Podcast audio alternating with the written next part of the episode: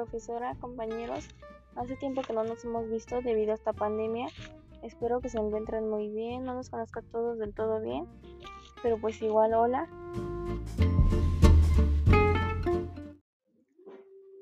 Mm, Esta fue una pequeña introducción. El tema que llevaré será identidad digital y primero comenzamos con qué es la identidad digital.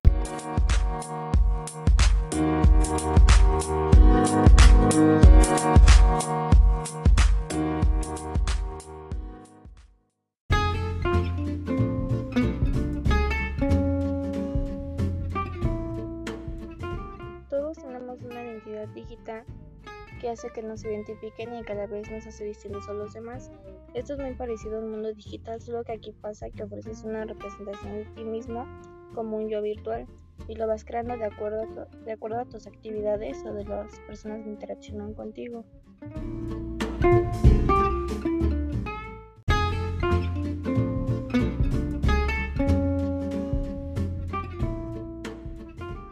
Por ejemplo, si utilizas mucho una red y estás suscrito a algún blog, sitio web, etc., generas una identidad digital ya que puede haber una base de datos sobre ti.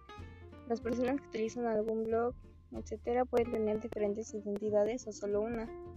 Mm, También puede coincidir con el mundo real, porque puede haber características relacionadas con tu identidad digital, como algunos datos que te identifican a ti.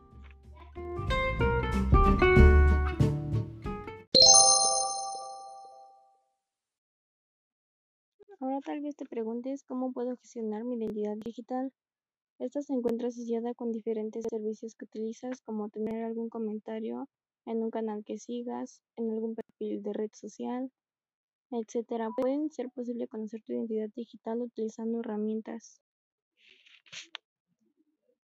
Como buscador, estos encuentran información relativa a una persona y presencia en el Internet. Esta es una nueva herramienta creada por Google que permite que recibas notificaciones en tu dirección de correo electrónico si alguno, de tus datos sobre ti aparecen en Internet.